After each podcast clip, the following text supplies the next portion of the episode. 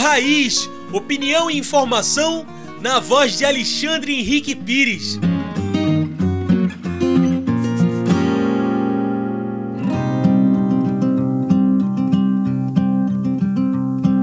Olá, eu sou Alexandre Pires, estamos de volta aqui com a nossa coluna de opinião do Centro Sabiá, o Papo Raiz.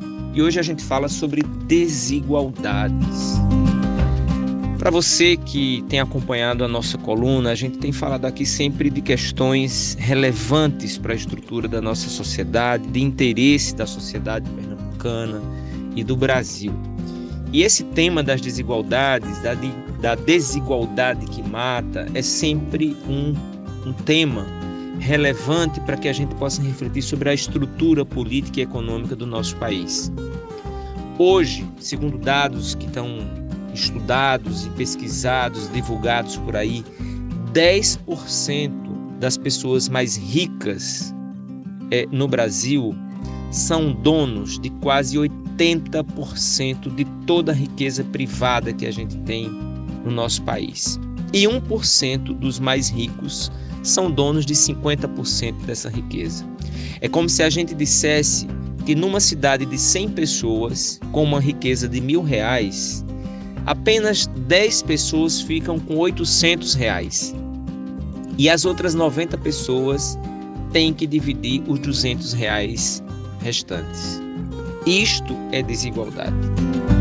Na desigualdade, os mais pobres são os que mais sofrem, porque ficam sem o abastecimento de água, sem coleta de esgoto, sem moradia, sem acesso à educação e saúde de qualidade, sem transporte público de qualidade, sem terra para trabalhar e sem comida.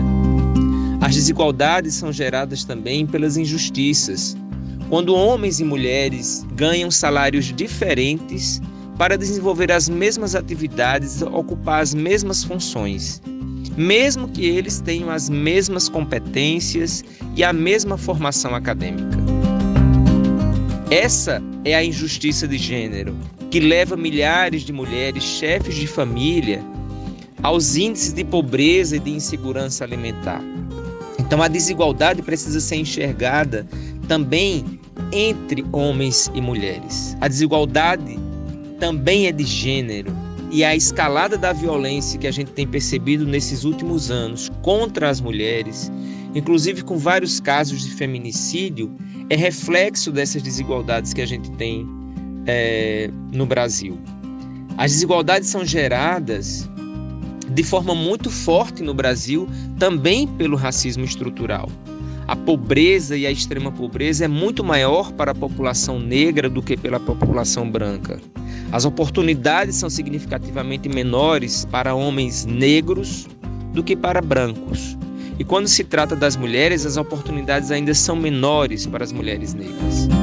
As raízes das desigualdades no Brasil são fruto também de um processo de desenvolvimento racista, colonialista, que historicamente marginalizou a população negra.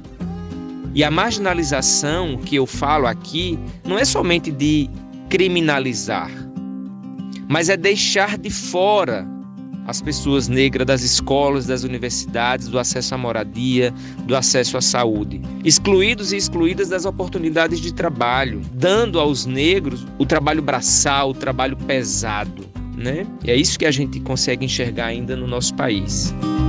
O número de pessoas negras assassinadas no Brasil também é reflexo desse contexto de exclusão social e econômica. Então a gente precisa reconhecer que a, a raiz das desigualdades no Brasil ela tem gênero e ela tem cor.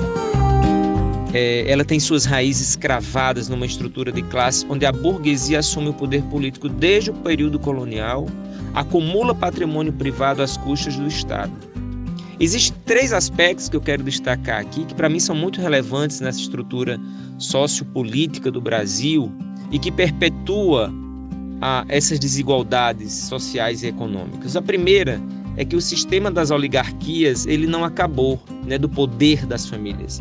Então, grupos familiares se mantêm no controle do poder político e econômico que é, se autoprotegem e loteiam essas forças nas regiões e nos territórios para manter o controle sobre o povo.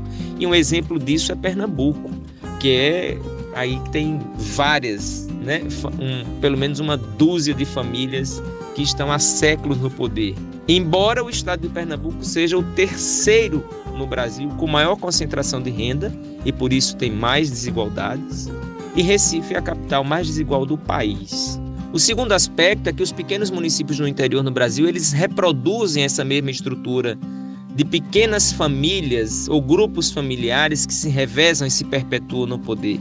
E aí eu convido você a observar né, quem são as famílias do seu município, que sempre estão nos espaços de poder, na prefeitura, na Câmara, e quem são as famílias mais ricas desse município.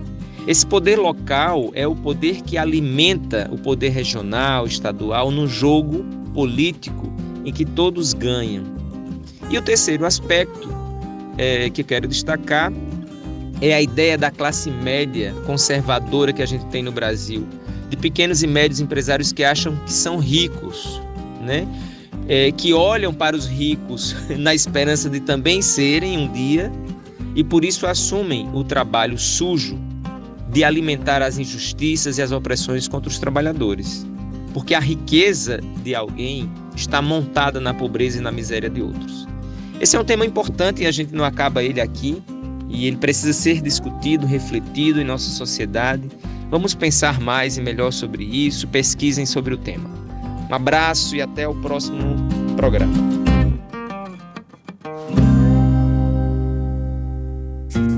Você ouviu Papo Raiz, opinião e informação na voz de Alexandre Henrique Pires, uma produção do Núcleo de Comunicação do Centro Sabiá.